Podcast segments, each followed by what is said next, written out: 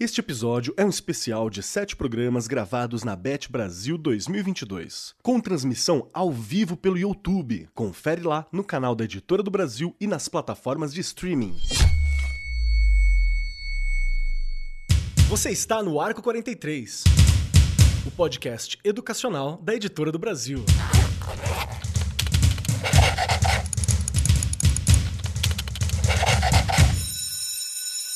Saudações, saudações para você, meu querido professor, minha querida professora, você que nos acompanha da sua casa enquanto nós estamos aqui na Bet Brasil 2022. Seja bem-vindo, você está aqui com a gente em espírito, você está aqui conosco em sentimento, você está aqui conosco em presença. E tem a ver com o tema que a gente vai falar hoje? Talvez, vamos descobrir.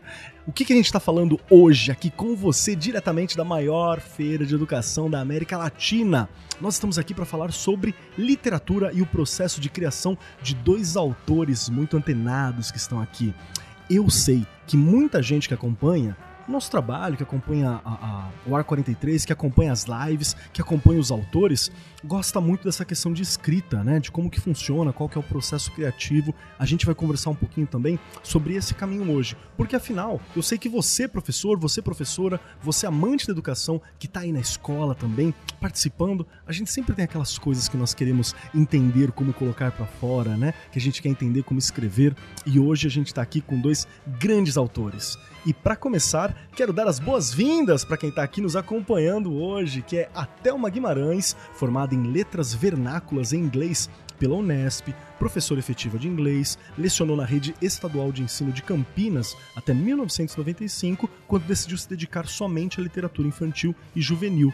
Foi cronista do jornal Correio Popular e assessora cultural na Delegacia Regional de Cultura de Campinas e também publicou seus primeiros livros infantis lá em 1988. E em 1989 recebeu da APCA o título de Melhor Autora em Literatura Infantil com a obra Mago Bitu Fedolento. Eu sempre me pego nessa frase. Fadolento. Viu? Fadolento. Olha só, eu sempre me pego. Já é a segunda vez que eu venho dar uma engasgadinha nessa frase. Mago Bitu Fadolento. Já publicou mais de 170 títulos entre infantis e juvenis, em português, inglês e espanhol. Pela Editora do Brasil você encontra A Invenção de Celeste, Um Brinquedo Diferente, Quem Pegou Minhas Pintas, Uma Outra Princesa, A Smart Grandma, um Toque de Mestre, Todo Mundo Junto e a coleção bilíngue Biclássicos, entre muitos outros. Thelma, que prazer a gente estar tá aqui presencialmente, que a gente já fez umas lives da Editora do Brasil, já conversamos em outro momento e hoje a gente está aqui fisicamente. Como você tá, minha querida? Como foi voltar para esse movimento aqui? Ai, é colocar ar nos pulmões, né? Colocar o coração Sim. aí bombeando mais forte, porque não tem lugar melhor para gente do que estar, do que falar com os professores, falar com os educadores, falar com as escolas, não é? E encontrar aqui o meu minha alma gêmea literária que é o Jonas, não é? Então essa, esses momentos para nós são preciosos, né? A gente está voltando a respirar livremente, né? Então é maravilhoso, maravilhoso. Perfeito, perfeito. Inclusive, a gente conversou aqui no off, né? Sobre o momento do encontro, assim, quando ah, Thelma viu o Jonas. Conto, a gente vai puxar isso conto. aqui daqui a pouquinho. E me lembrem pra gente conversar uhum, sobre isso. Com certeza. E como a Thelma já puxou, está aqui conosco também o Jonas Ribeiro, que é formado em Língua e Literatura Portuguesa pela PUC São Paulo e pelos tantos livros que leu pro prazer em bibliotecas públicas ou que garimpou em livrarias. Vive inventando um jeito de aproximar as pessoas dos livros, visitou um bocado de escolas, escreveu uma pilha de livros. Atualmente está empenhado em preservar os amigos cúmplices, prefere as redes de balanço às redes sociais, eu também, viu? Adoro um bom balanço, adoro uma boa rede. Estuda piano, ternura e bobeira espontânea. Seja muito bem-vindo, Jonas. Adorei essa biografia que tá aqui. Como que tá sendo para você tá vivenciando esse retorno, essa galera toda tá aqui com a gente fisicamente depois de dois anos, né, de pandemia? Keller, pulsação, energia e, e é reencontrar com tudo que a gente sempre se deparou, inclusive é, a pandemia ela trouxe uma ilusão de que nós estávamos separados, verdade. mas na verdade a gente procurou estar integrados com a sociedade remotamente e, e curiosamente eu eu me dei conta que pela, pelas relações de lives, aulas remotas, também é possível é, intercambiar afeto, Sim. delicadezas. Então isso para mim foi uma descoberta muito legal. E a minha alma gêmea, que literária, querida, que a gente fez um livro e se sentiu tão tão afinado, tão Muito, feliz. Uma- muito. foi uma orquestra, foi foi so- soberbo, majestoso.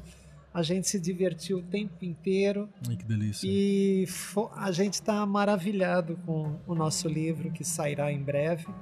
Vamos, vamos falar simultaneamente, Thelma. Por favor. O caso arrepiante do do esqueleto.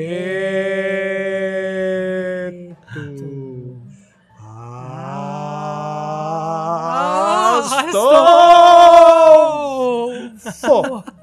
Muito bom. Muito bom. As vozinhas da Thelma são fantásticas, não são?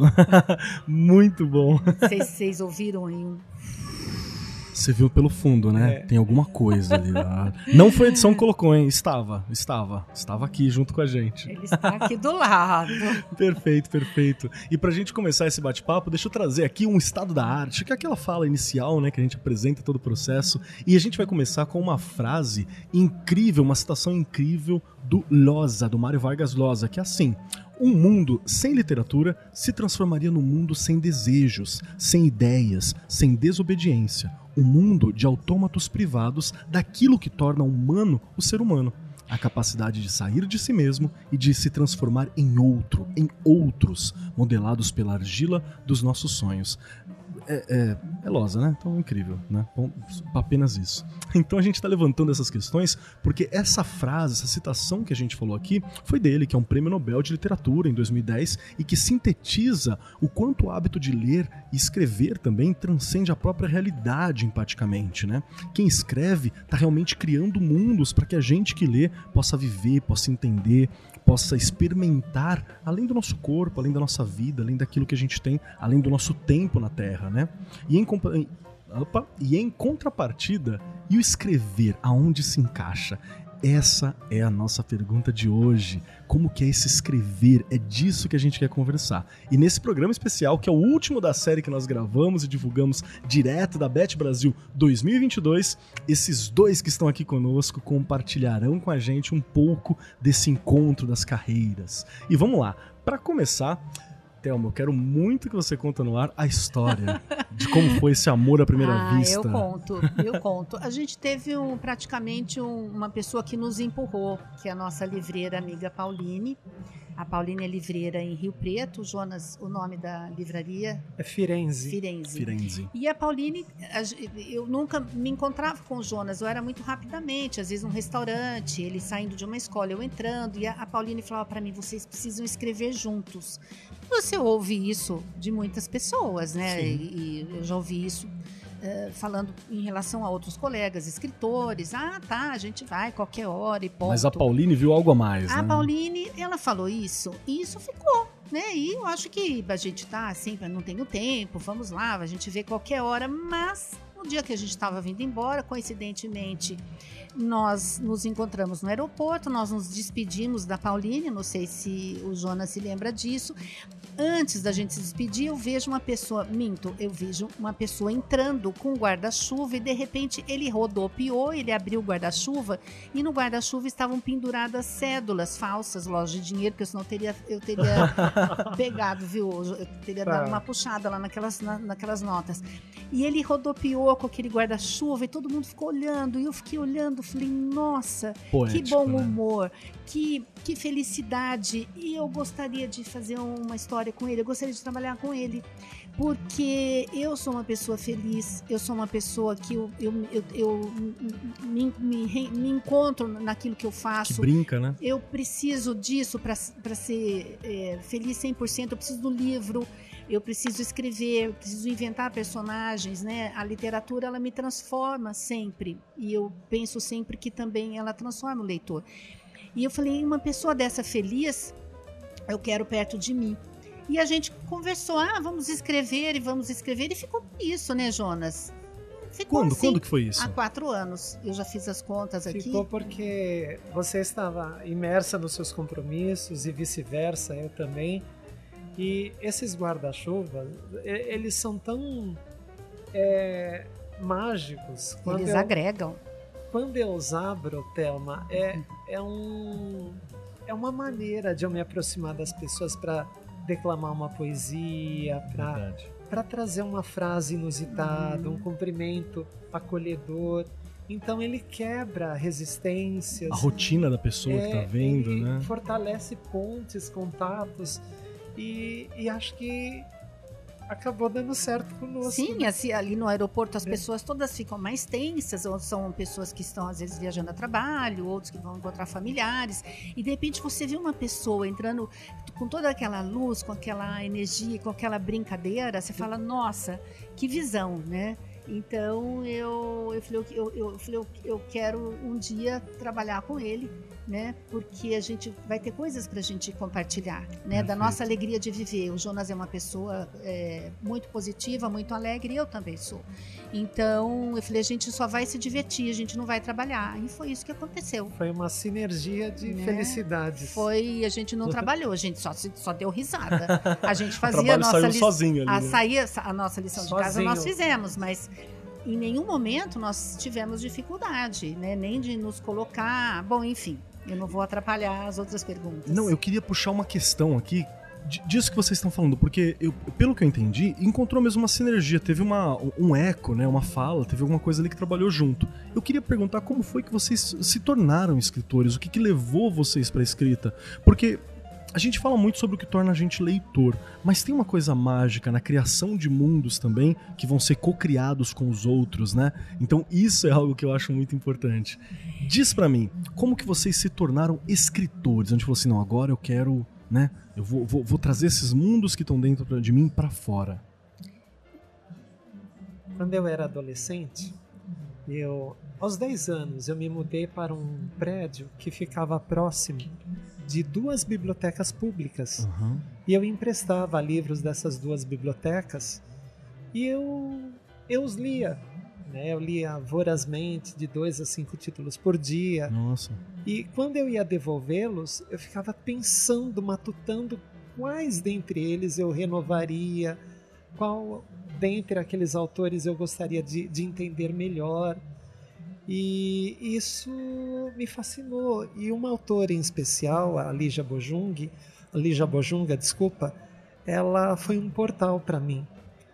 Ah, quando eu li a obra integral dela, eu falei: é isso que eu quero fazer. Perfeito. E da mesma forma, quando eu li José Mauro de Vasconcelos, Odete de Barros Motti, Graciliano Ramos, Érico Veríssimo, eu gosto muito de literatura nacional, uhum. embora também leia autores estrangeiros mas a, a literatura infanto-juvenil ela me pegou pela afinidade de, de, de, lidar, de estar com, com crianças, jovens. Então eu fui fisgado e, e esse conceito de profissão, de alma, de, de propósito, de projeto de vida, é, para mim isso é, é, é, muito essencial.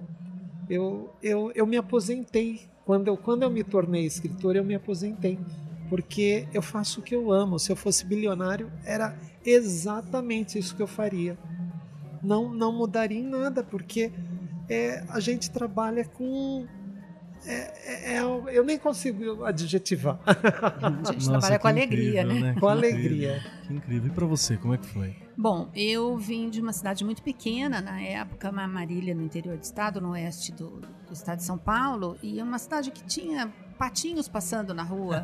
que lindo. E a gente tinha que parar o carro para o patinho passar, né? Então eu achava, achava lindo, mas aquilo era muito pequeno para mim.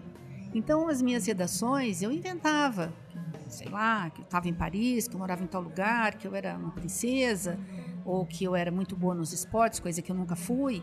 É, então eu inventava vidas para mim.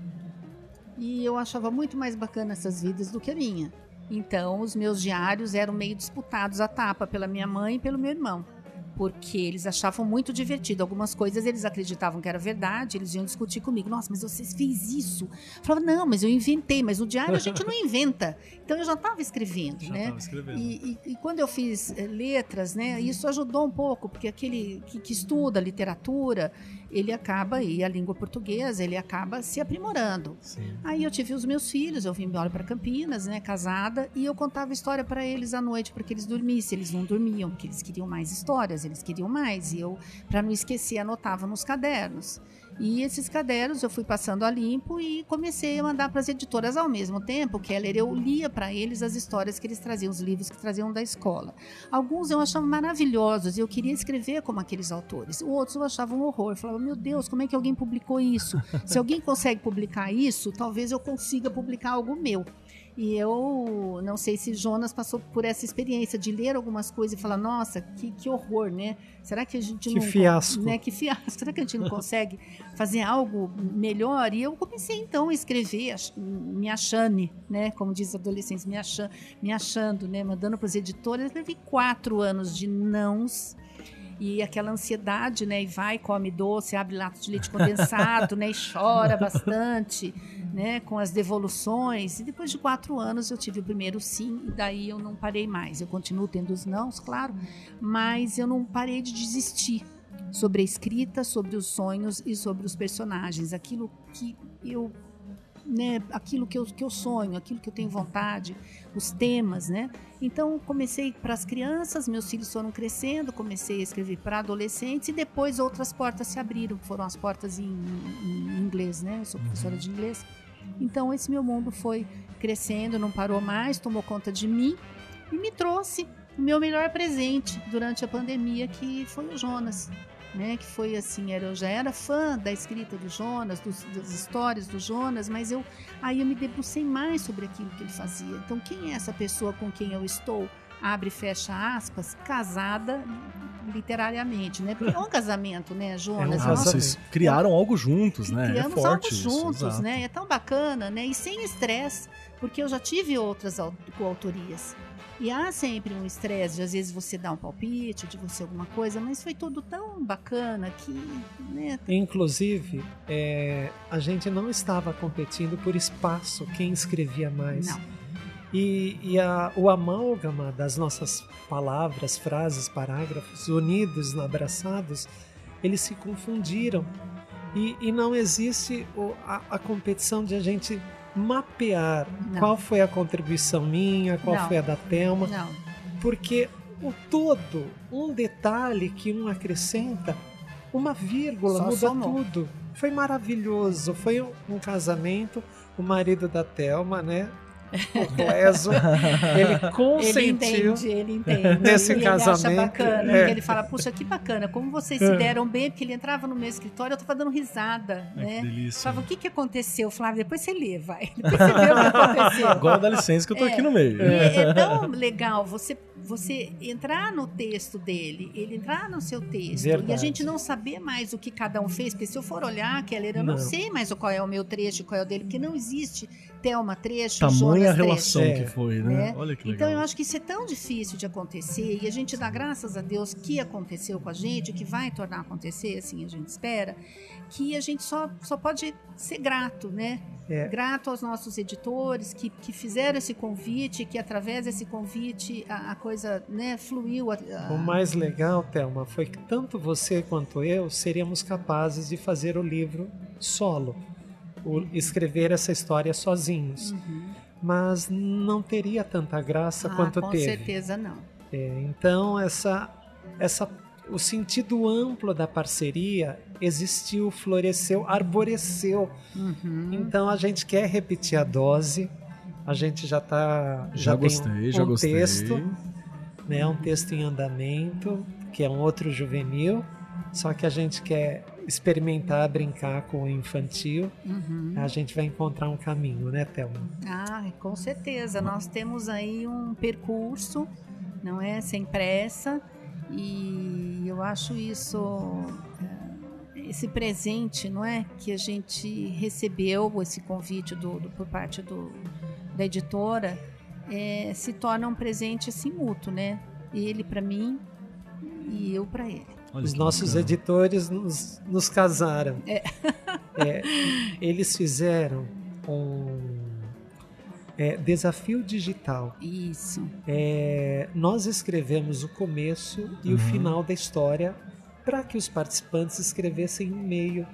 Nossa. E, e depois houve a, a premiação, nós fizemos a escolha foi difícil. Foi porque... difícil dos finalistas, é o melhor é. texto, eram todos Nossa. eram muito bons, a gente ficou perdido assim. De... Que saia justa, viu? É, bem difícil. Mas daí nós quisemos fazer, né?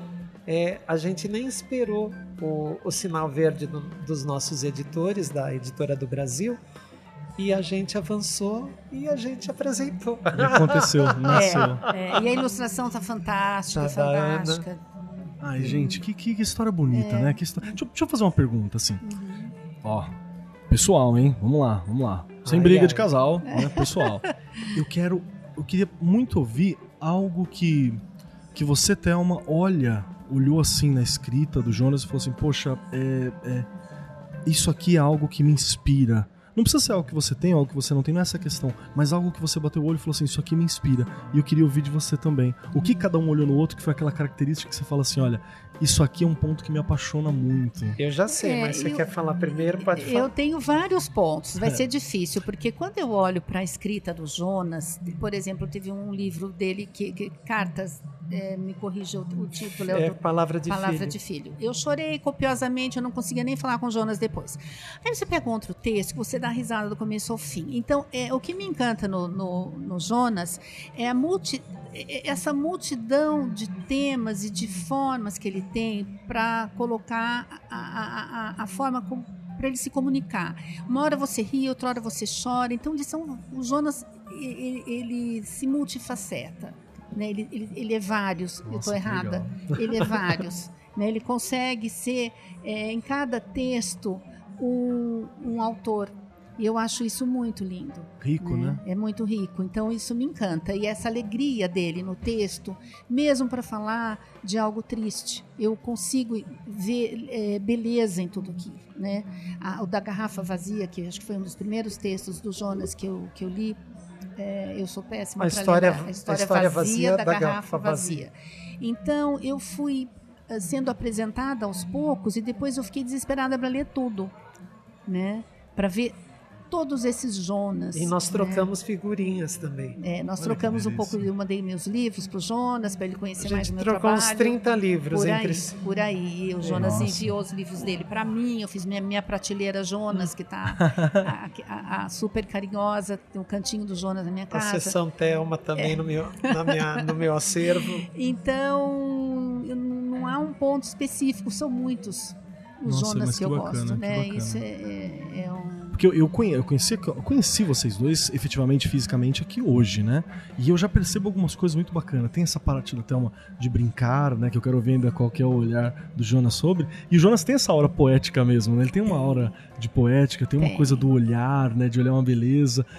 Você, ouvinte, não sabe, mas a gente tá aqui no nosso stand e na nossa frente tem uma, um pessoal vestido como Joaninha, com um macaquinho. E a gente e o Jonas trocamos um olhar aqui se divertimos com o macaquinho passando a mão na barriga, assim. Que foi uma cena, sabe? É, tá faminto. É, ele tá faminto. Tá, é, tipo, o, o, o, nosso editor que tá aqui com a gente conversou sobre comida.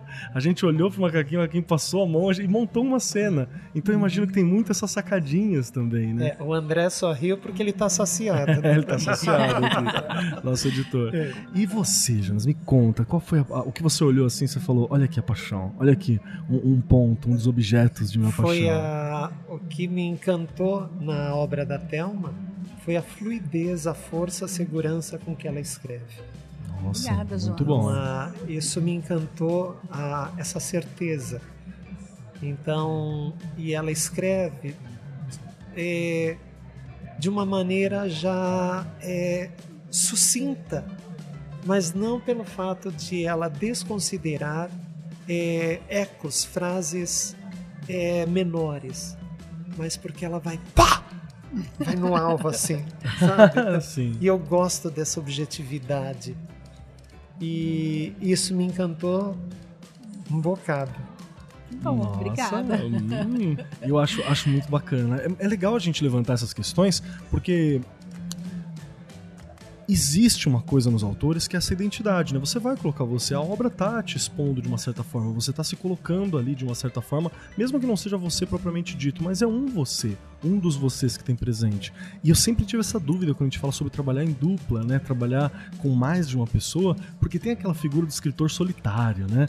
Que, Tem, escondido tem, no gabinete, tem, é. escrevendo o livro, sofrendo para escrita.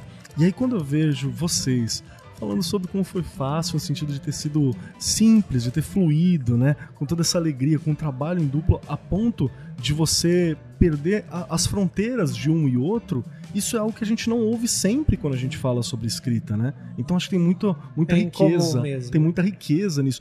Faz sentido isso que eu tô dizendo? Faz, faz. Faz. Eu comentei com você, acho que na última conversa que a gente teve, da comfort food, Foi, a comida foi. de conforto. Nós temos uma comfort writing, uma escrita com- de- que a gente se sente muito confortável, a gente se sente muito à vontade e a gente se sente leve quando a gente escreve. É evidente que a gente fez uma história com humor, né? Se a gente estivesse fazendo uma outra história com, com outro tema, eu acho que de qualquer forma a gente não deixaria de colocar esse nosso riso, essa nossa, esse nosso bom humor em algum momento, num personagem, num professor ou num Perfeito. adolescente, né? A gente sempre estaria ali com algo de repente é, nosso.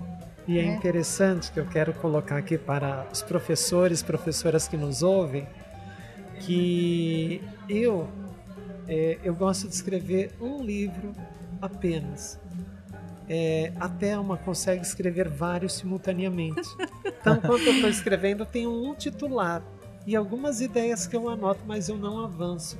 Ela, ela orquestra a simultaneidade de É vários muita textos. loucura, né? Eu É. faço três, quatro, cinco textos ao mesmo tempo. Ai, que delícia. E Muito eu faço- legal isso. eu né? faço bilíngue de um lado, aí eu tô fazendo in- infantil do outro, aí eu faço um autoral só em inglês, e aí vão chegando os textos para para editor, né, pra- do editor e eu tenho que ir devolvendo, aí eu tenho que fazer um glossário em inglês, aí vem um dicionário em inglês também que eu estou refazendo.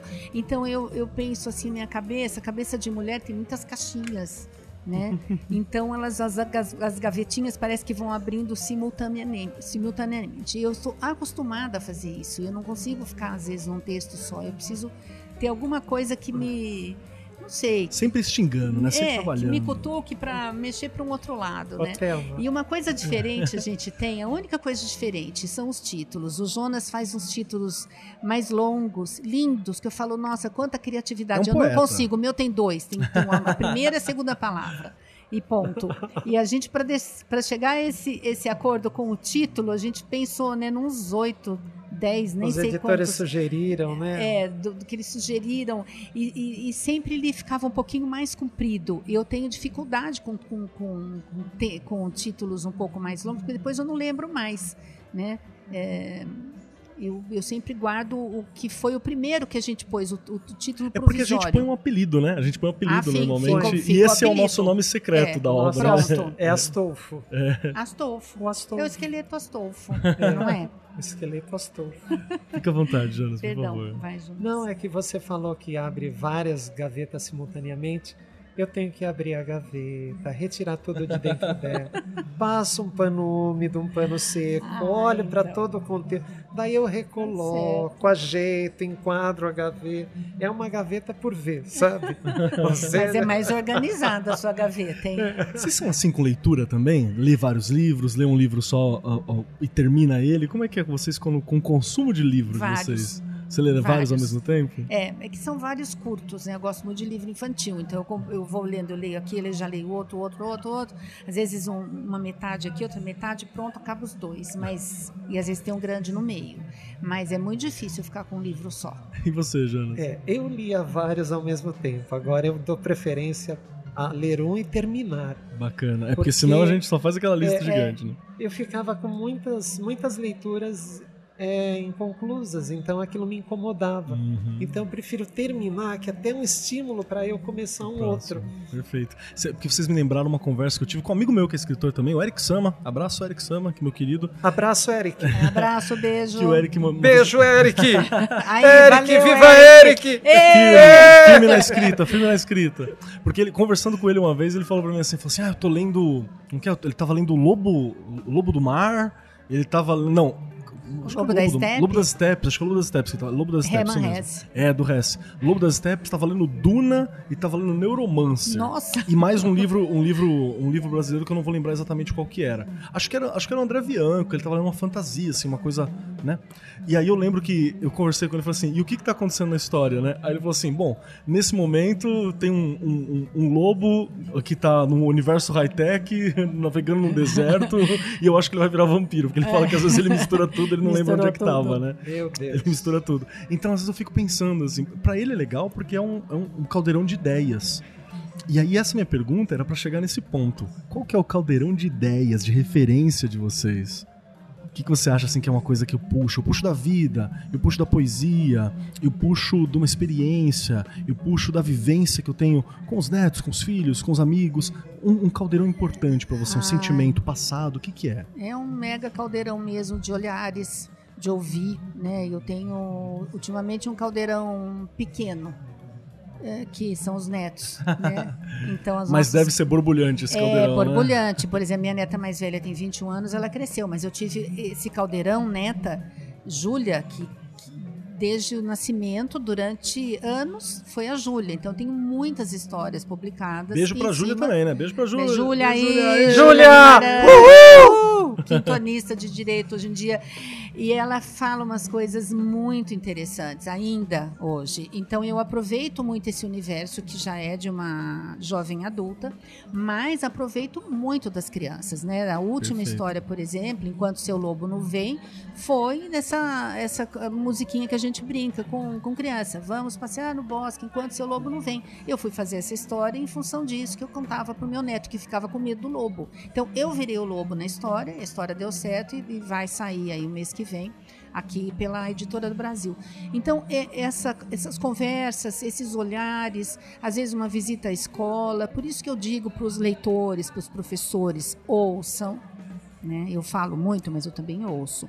Olhem, observem, leiam, porque tudo isso vira história, tudo isso é tema É o caldeirão, é né? o caldeirão. E mais as compras de livros, que a gente compra muito. O Jonas é mega comprador, ele me dá dicas, eu passo dicas para ele. Verdade. E a gente vai consumindo muito livro, consumindo no sentido de comprar, ler e aproveitar, É. né? Coisas, temas diferentes. Então é tudo isso, né, Jonas? Como é que é E, e- e o seu caldeirão? O caldeirão, ele é intuitivo. Eu olho para dentro de mim e Isso. entendo o que eu preciso escrever. O que, o que não dá mais para segurar, explode coração. Olha só, é, é um caldeirão, é um aqui. vulcão que ele tem, não é um caldeirão. Não, né? parece, né, que ele é tranquilo, É, mas por de dentro tudo borbulha. Pois é. é. É que a gente sai às ruas e você observa as pessoas. Sim. Daí eu fico pensando, esse é um pai zeloso. Essa mulher está acabou de saldar uma dívida. Né?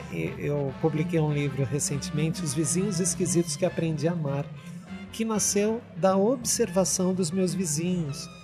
Então é, a gente olha, intercala, né, entre o mundo interior, o que nos cerca, né, o que nos intriga, as leituras, a, a, o pessoal lá de casa lê os meus livros e eles pegam muitos cacos, recortes de diálogos que foram falados dentro de casa.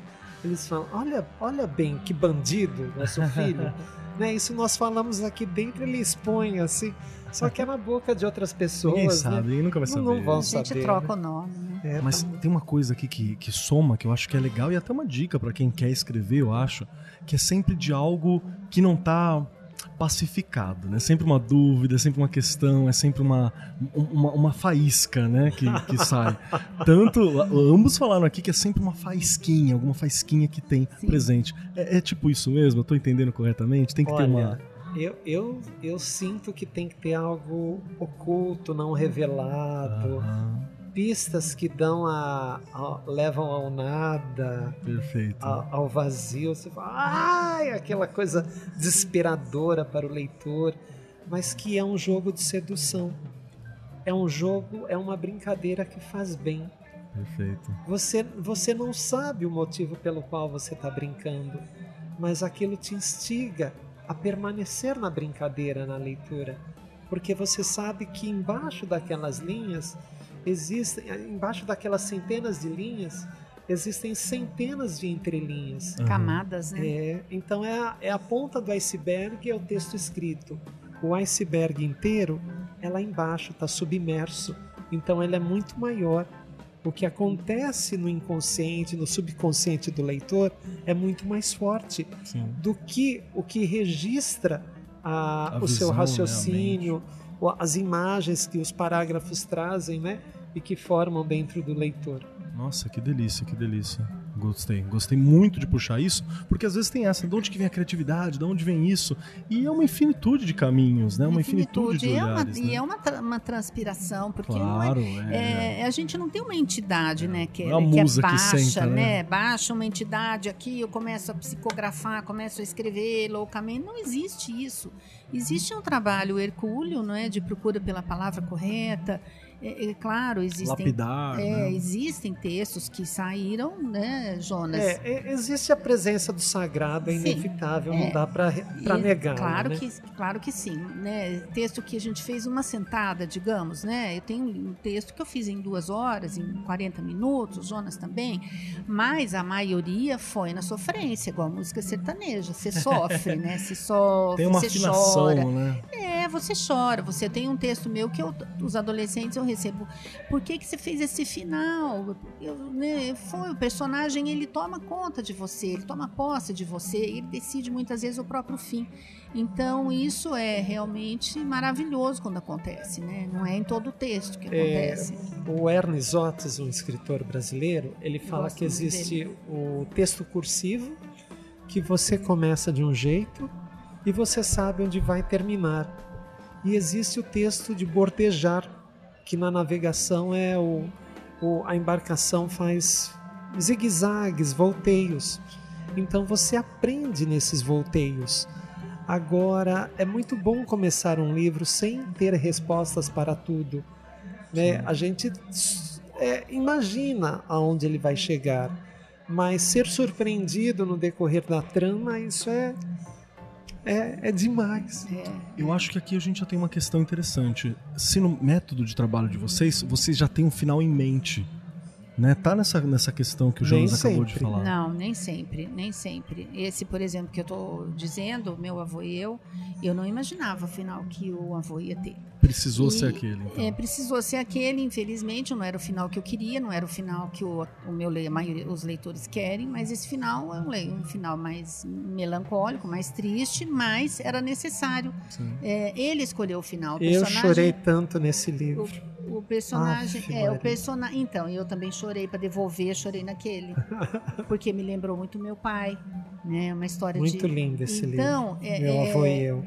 é, são coisas que, que ultrapassam, né? Às vezes as histórias, você vê, preste atenção no que você ouve dentro de casa, o que você ouve na rua. O meu filho chegou uma vez em casa e falou: Mãe, é, eu preciso escrever sobre a fome. Eu falei, nossa, sobre a fome, né? O que que, que, que ele vai escrever? Ele falou, o que, que tem de comida? Eu levei um susto, porque ele não sabia nada sobre a fome no país, no mundo. Ele tinha comida em casa. Eu fui pensar em algo, é, pesquisar com ele sobre a fome no, no mundo, no Brasil especialmente. Era uma pergunta de um professor de geografia. Hoje a geografia é muito mais é, voltada a isso do que uma geografia de mapas, né? que Física, era da né? minha época. E aí eu fui pesquisar sobre a fome. E eu acabei fazendo um livro sobre a fome.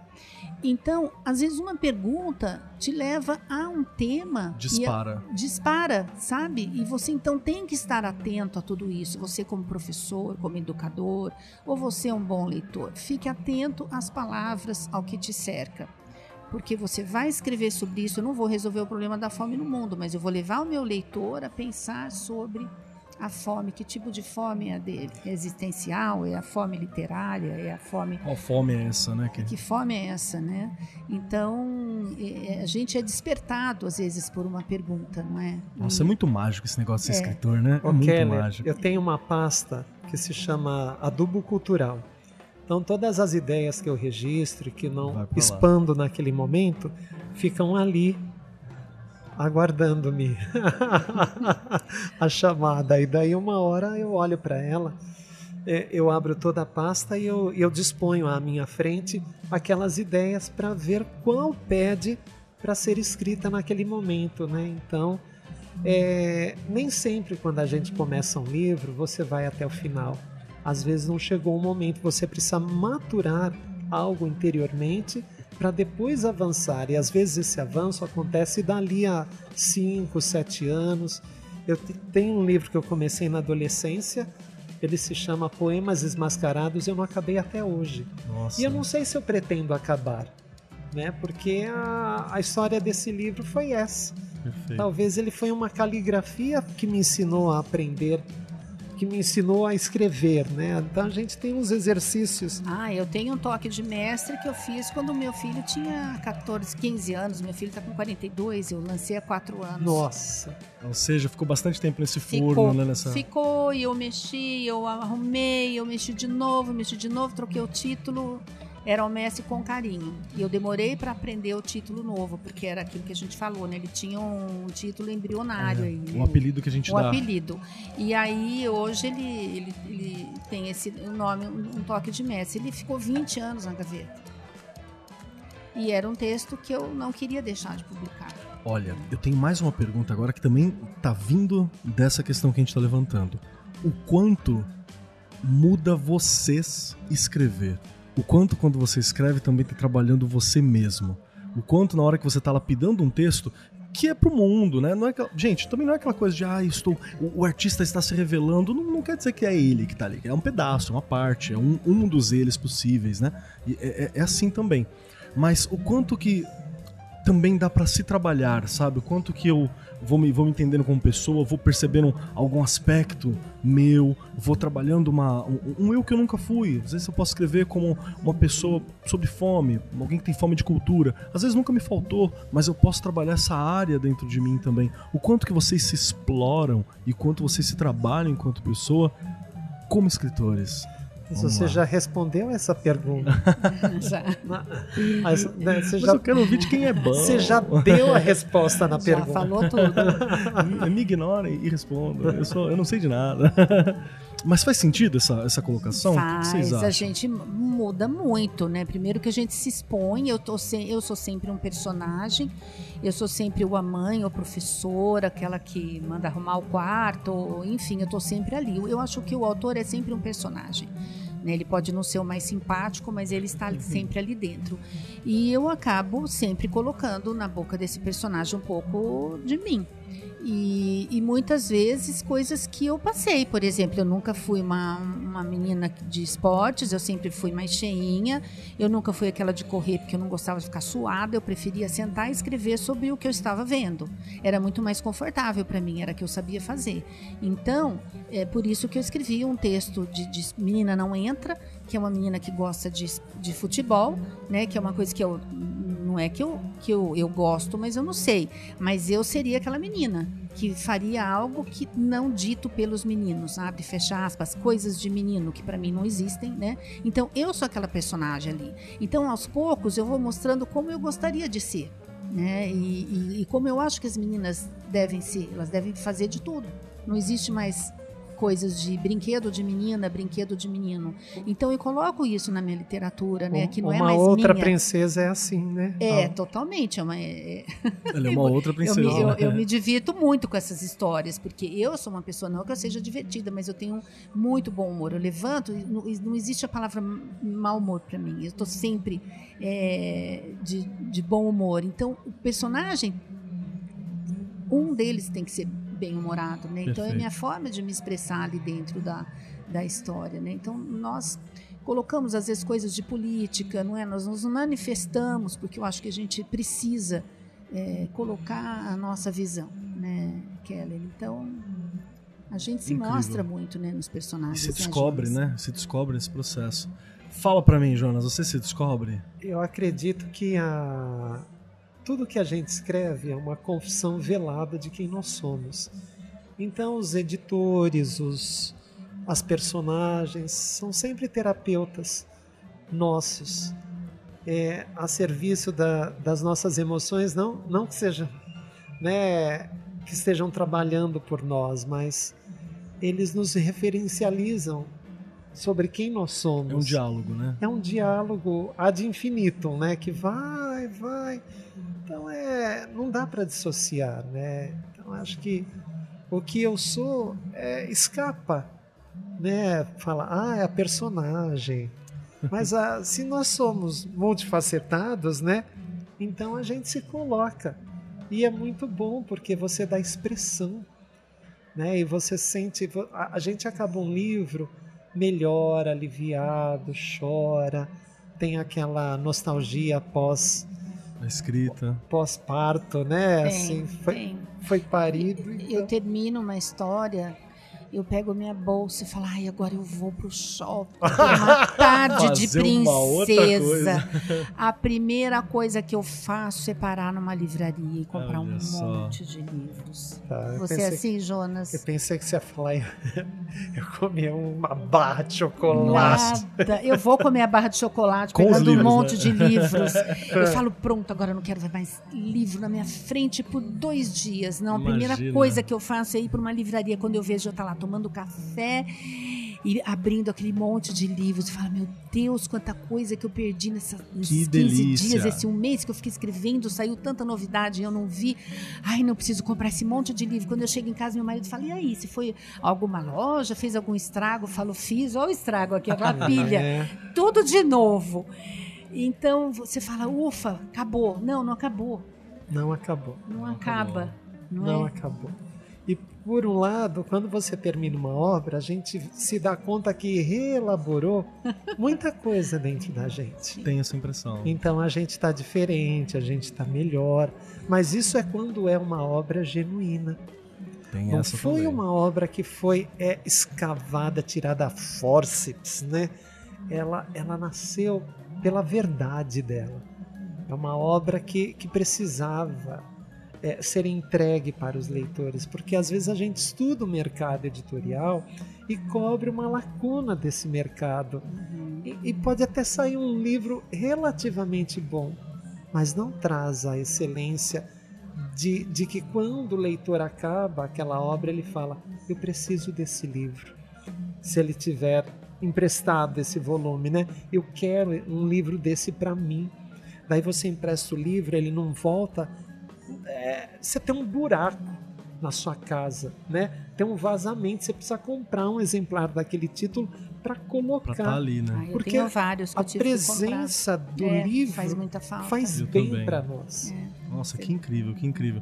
Eu queria falar um pouquinho sobre o Astolfo. Ah, Vamos Astolfo conversar tá sobre aí, ele? vamos. Eu gostei que você falou assim, que, que incrível, que incrível. Uma hora você falou, que delícia, que delícia. Você tem um eco, né? Eu cara? faço, eu faço, É. porque eu, eu, eu- A primeira eu falo pra vocês, a segunda eu falo pra mim. Porque eu, eu sempre paro pra pensar e falo, Ah, nossa, tá. tem algo aqui que eu preciso retrabalhar e eu preciso encontrar. Isso aqui pra mim, o mesmo processo de escrita que você está descrevendo, é muito eu no podcast, sabe? Eu o nosso editor tá aqui com a gente, o André tá aqui com a gente. Eu, O André tá paro- sorrindo. É, eu paro às vezes eu fico, vamos lá, vou, vou trago um, um caso. Aí eu trago alguma coisa minha que eu quero entender, eu quero ver como que é o olhar. Poxa, gente, não é sempre que eu tenho a chance de estar aqui próximo de mestres, né? De Então vamos dar as mãos, vamos dar as mãos. André, dá as mãos. Aê, Aê, galera. Aqui junto, né? Yupi! Olha a Kelly lá Então, fora, torcendo lá. Então, pra mim é muito significativo isso, sabe? Por isso que eu, eu acabo trazendo e, e- e reafirmando. Mas vamos lá, quem é o Astolfo? Me apresentem o Astolfo. A Astolfo surgiu de um laboratório, posso falar, Jonas? Pode, É. Quando a gente pensou em, em algo, veio à minha memória o colégio onde meu marido estudou, que é o Colégio Notre Dame de Campinas. Meus filhos também foram alunos lá. E tinha um esqueleto lá que meu marido é, comentava. Eu não me lembro mais nem qual era o nome antes. É, do Astolfo. Ele teve um nome antes Teve. de batismo, né? Esse aqui é o segundo também. É, não me recordo. E aí eu lembrei desse esqueleto porque eles tinham bastante eh, familiaridade com esse esqueleto. Já era meio da família, tá? Um Já amigão, quase um é, um amigão. amigão. E aí então começamos com o, o empréstimo desse esqueleto que naquela época não era de resina, era um esqueleto mesmo, né? Hoje não, hoje é Foi alguém, né? foi alguém, né? Existiu alguém que, sei lá, foi doado. Então nós começamos aí com com esse esqueleto emprestado para nossa história, E né? ele que foi. E, e essa ideia foi, foi, foi uma das faíscas iniciais do que vai surgir o Astolfo depois. Isso. Foi isso, né, Jonas? Foi, daí aí nós fomos expandindo.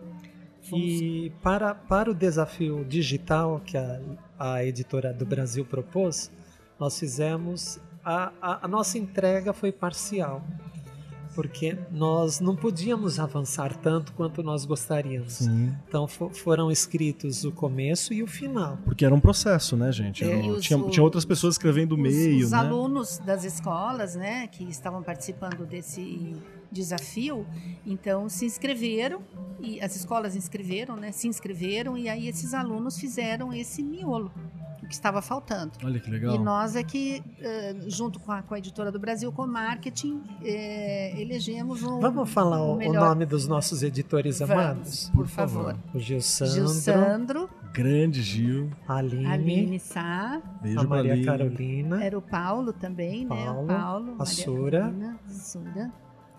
E E o pessoal a do Aline marketing, Sá, né? Exatamente. E a, e a galera do marketing. Olha só, tem um monte de gente aí que ainda não conhece, hein? Preciso conhecer, que bacana. E, e- e olha que, que grandioso que deve ser também pra quem se inscreveu nesse processo, né? Você ter a chance de participar junto com outros Sim, a escritores. faísca veio deles, Olha né? que legal isso, Veio. cara. E aí nós ficamos animados. Falei, não, Astolfo, ele não pode morrer, né? Ele morto ele já está, mas ele tem que continuar Viverá essa história, eternamente. né? Vamos trazer o Astolfo pra cá. E aí nós começamos, né? E os capítulos foram vindo com Nossa. muita, feito uma avalanche. A gente combinava, né, um horário daí a dois dias, ou era quase diário, né, Jonas? É. Nós fizemos isso aqui em um mês, Jonas, eu acho. Creio que Um pouco, sim. pouco mais, talvez. Intenso, hein? Intenso. É, um mês e cinco dias. E meio. e três quartos. É, quatro horas. E aí, e aí nós, nós nos, nos divertimos muito, porque a, a história foi tomando um, um caminho sem que a gente soubesse, né? Ela foi como uma avalanche de, de, de situações e a gente foi dando risada e foi continuando, continuando. Quando a gente viu, a gente tinha quase estava É, perto e do foi final, um dó né? terminar. Foi lamentável. Ah, teve uma lutinha assim, eu não quero terminar. Tá tão É. gostoso que eu não É. quero terminar. Não, a gente não queria, mas a gente precisava, Sabe né? quando você reclama pra entrar no banho e reclama pra tá sair? gostoso, É, e né? aí eu sou Claro. meio, eu sou aquela carrasca, Jonas, precisamos acabar. Por quê? Eu sou autora de livros didáticos também, então eu tenho aquele olhar meio chato, às vezes falar, não, agora a gente tem que É a cortar parte aqui, técnica, pronto, tem acabou. que ter, É. tem que ter. E, e aí a gente teve que E eu, finalizar. ah. Ah, eu também estava com pena, eu também não queria.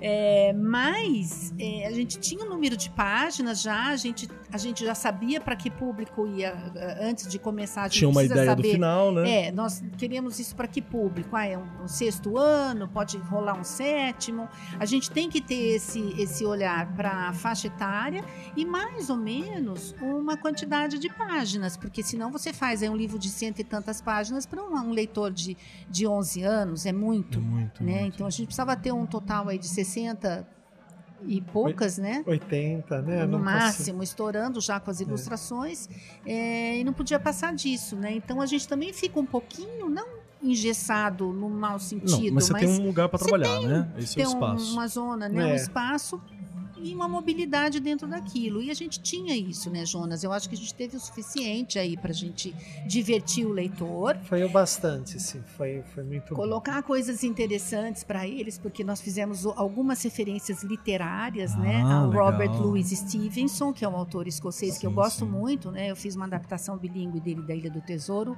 e Dr. Jekyll and Mr. Hyde, então ele entrou como, um- como um- um- uma citação aqui ó, ao longo de John Silver e e aí a gente foi brincando com algumas coisas é, escolares, né? E eu acho que ficou bem, bem Datas legal. comemorativas. Datas- os professores vão curtir, né? As- É. né? Professor de geografia, professor de história, todo mundo tá, tá ali, né? Já gostei. Se tá contemplando o professor de história e de filosofia, só Sim. de história eu já Tá. tô feliz já Eita. porque é minha formação. História e filosofia. Deixa eu perguntar, história. Me conta um pedacinho da história. Jonas, me fala um pouquinho da Vai, história. Jonas. Que história que tá sendo contada ali?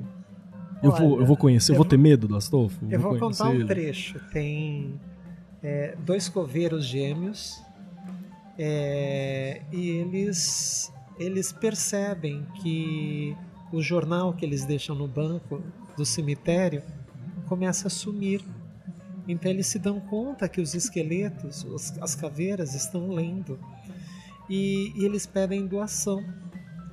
E, e essa, esse pedido é feito no, no jornal da cidade, né? É, que é Piracema do Leste. Isso. Tem do oeste, tem do sul e do norte. Ah, Perfeito. Do centro, do centro também. Mas a, a nossa grande vontade é que o livro saia e a gente o leia impresso, de pegá-lo nas mãos, Ah, com certeza. de ver as ilustrações do Luciano Tasso, que foi uma escolha muito acertada. Muito feliz. Caramba! Quando nós vimos, a gente delirou. Ele tem luz fluorescente, É. né? na- na- Ah, nos legal. lugares onde precisa ter, porque tem uma cena de, de bastante mistério, então tem que ter aquela luz no fundo, então o esqueleto está todo iluminado, então ficou fantástico, né? E tem uma Nossa. funcionária da a Railda, A né? Hilda. ela cuida de toda a limpeza do colégio e, e ela fica incumbida de abrir e fechar o colégio. E ela que faz essa brincadeira, veste o esqueleto nas datas comemorativas, né? E ah, mas também acho, né? Ah, Um spoiler tem o seu limite. E ele né? é o confidente dela. O Astolfo é o confidente da Railda, então ela conta os maiores segredos pro e o Astolfo. Astolfo sabe de tudo. É, mas ele fica sempre muito calado. Tá certo, tá Né? certo. Calado e Sim. sorrindo. Calado, Até porque não tem sorrindo, outra escolha, aquele né? sorriso enigmático, né? E, e- e um sorriso meio gelado, né? Diga-se de passagem, né? Até os ossos, né? Nossa, quero muito ler já, já quero, já quero, já quero, já vou encher o saco da galera da editora aqui pra mim pôr as mãos nessa obra maravilhosa quando tiver impresso. Gente, gostei muito, gostei muito. A gente tem que fazer um, um livro pra você, o Eco, né? É Gostei é. muito, gostei muito, já quero, já quero. Agora, agora. já, já. e o bom é que o editor deixa, assim, porque dá pra cortar É. se ele quiser, mas ele deixa. Fala, não, deixa ele com o eco aqui, que é, é o, é o Não, companheiro isso é dele. maravilhoso, isso é marca. Isso é Sim, uma marca sim. maravilhosa. Olha aí. Sim, é, um- sim. é quase um refrão. Muito obrigado, viu? Posso aproveitar aqui? Claro. É, queria, tem gente no YouTube mandar beijo, tá? Ah, mandar beijo no YouTube. A Paula Belmino pediu pra Ah, que lindo. Beijo pra Paula, Obrigado, gente. Paula. É uma Beijo. poeta de, de primeira grandeza, Paula. Você conhece? A Conheço. Emily Cristina. Emily Cristina. Beijo, Emily, minha querida. A Nara Dominique. Ah, que querida. Beijo, Obrigado, beijo. Nara. Ela é do, do- de Tocantins. Poxa, Ah, que então ela bacana. conhece, É. conhece, conhece você e conhecendo hoje. Ela- E, e a Gisele Sasaki. Gisele ah, Sasaki. que obrigado, Beijo. Gisele. Ela é terapeuta. Muito obrigado, Gisele. Beijos aqui, então Obrigada. Demorou. Legal, Beijo, gente. obrigado, Obrigado, André. Obrigado. São Obrigada. maravilhosos, são gente incrível. Emily, inclusive, tá cantando, hein? Foi aluna minha, canta muito bem, Nossa. fazendo música. Olha, quem tá mandando beijo, é, eu vou falar por eles, tá, Jonas? Para vocês todos são os nossos personagens. A Ah. Giselda Lobato, a bibliotecária da Escola do Astolfo. Ótimo. Albert Einstein, que é o professor de ciências, Newton Santos, o professor de geografia, Isaac Newton, que é o professor de matemática, e Agatha Christie, evidentemente, elementar meu caro Watson, professora de inglês. Esses são os Perfeito. nossos professores do O colégio. corpo docente. Randolfo Astolfo. Astolfo. Randolfo Astolfo. Nossa. É que tem o nome do meio, né? Astrogildo. Quanta gente chique nessa escola, né? Como que eu faço pra trabalhar lá também? né? Tá contratado. Ah, obrigado, Uhul. obrigado. Gente, já estamos batendo o nosso horário. Eu quero dizer que eu, eu adorei o papo, porque, primeiro, que a questão de escrita é uma coisa que me interessa muito, né? Eu sou um cara que faz quadrinhos, faz roteiro também, então me interessa muito ver como é que é os olhares de escrita, a questão da meta-escrita, sabe? De ver como é que é, da onde que vem, é algo que eu acho muito interessante e, e me engrandece como pessoa. Então, muito obrigado por ter trazido esse, esse papo aqui pra baila. Mas antes da gente caminhar pro fim, tem que responder algumas perguntas aqui, hein? Vou pegar vocês de surpresa agora. Só uma coisa, é pra baila ou pro baile? Eu achava que era baila. Ah, tá. Não, Mas agora eles podem dúvida. vir para baila, mas também pa- Pro pode baile. vir para o baile Eu acho que também. eles têm essa liberdade. Eles têm esse direito também, Acho que né, eles de bailar. nos né? convidar, inclusive, né? Pra, pra esse momento. aguardando o seu livro, hein, Keller? Ai, vai sair em algum É, momento, vai sair, sem pressa, vamos lá, Ó, gente. sem pressa, sem pressa. É, vamos aí, vamos aí. Tá de boa. Aguardamos o Keller. E eu queria fazer uma primeira pergunta, que é assim, eu sei que ela é difícil, hein? Então se preparem. Tá bom. Vocês gostaram do programa? Essa é a pergunta. Primeira, tem três. Essa é a primeira. Vocês gostaram do programa? Uau. Cadê o outro áudio? Tem Ai, que ter que dois. delícia. Uau, uau. Agora eu sei que gostou. Mara, maravilhoso, maravilhoso. Perfeito, perfeito. Vocês acham que a gente consegue representar um pouquinho? Deu pra trazer um pouquinho de vocês pra essa conversa? Com certeza. Com certeza, nossa com alegria- certeza. A nossa alegria, com certeza. Perfeito, gente. Muito obrigado. E a segunda pergunta. Nossa união estável, né? Se mantém, se mantém, né? Ela continua essa união estável, né? Pro futuro continua, aqui. Ah, então tá continua. bom. Então, Aí eu gosto. A minha segunda pergunta é a seguinte: se preparem, hein? Como que eu acho vocês? A pessoa tá aqui vendo a gente, tá aqui nos ouvindo, tá ali no YouTube, tá aqui no podcast, falou assim: adorei, quero saber mais. Aonde que eu encontro vocês? Vamos.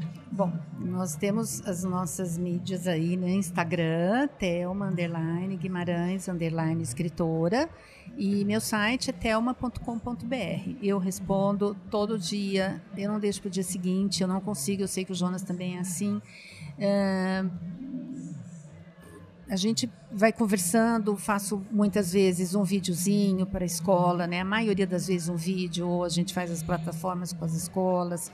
É a coisa mais fácil encontrar a gente. Nós amamos os nossos leitores, a gente ama o que a gente faz e a, a coisa mais que me deixa mais feliz é poder dar esse retorno. É o mínimo que os, os nossos leitores, os nossos professores merecem, né? Nós somos dessa, dessa área da educação, então a primeira coisa que a gente tem que ser educado e isso nos deixa felizes. E é uma área que tem que ter essa proximidade, né, gente? Tem que ter. Como que eu te acho, Jonas? Abrindo um livro de minha autoria. Que tiver escrito Jonas na capa, né? Exatamente. Jonas está ali dentro. É onde nós mais gostamos de ser encontrados. Mas no, no Instagram Perfeito. é oficial Jonas Ribeiro. O site é escritorjonas.com.br. E é isso. Incrível. Muito obrigado pela, pelo convite para estar aqui. Pera que a gente tem uma terceira questão ainda. Ah. Vamos lá. Que o nosso ouvinte, o nosso ouvinte é assim. Ele nos acompanha, mas ele ouve uma vez na semana só o programa. Agora tem dois. Esse é o último dos dois na semana, né? Que a gente teve, que foi o, o Ar 43 Extra, que é aqui da Bet Brasil. Então eles estão ouvindo dois. Mas a gente precisa dar algo pra eles pra acompanhar durante a semana. Então eu sempre peço uma dica, uma indicação, um pedacinho do Jonas, um pedacinho de vocês pra estar lá com a gente ao longo da semana. Então vamos lá, um pedacinho seu. O que, que você indica? Pode ser um filme, um desenho, uma série, um livro, um pensamento, uma frase. Tem alguma indicação que você fala assim? Esse aqui é um pedacinho meu que eu gostaria que acompanhasse as pessoas ao longo das, das semanas. Até o próximo programa. É, um pedacinho Um meu. pedacinho. Já vai pensando, hein, Thelma, no pedacinho aí. Então eu queria indicar uma torta holandesa.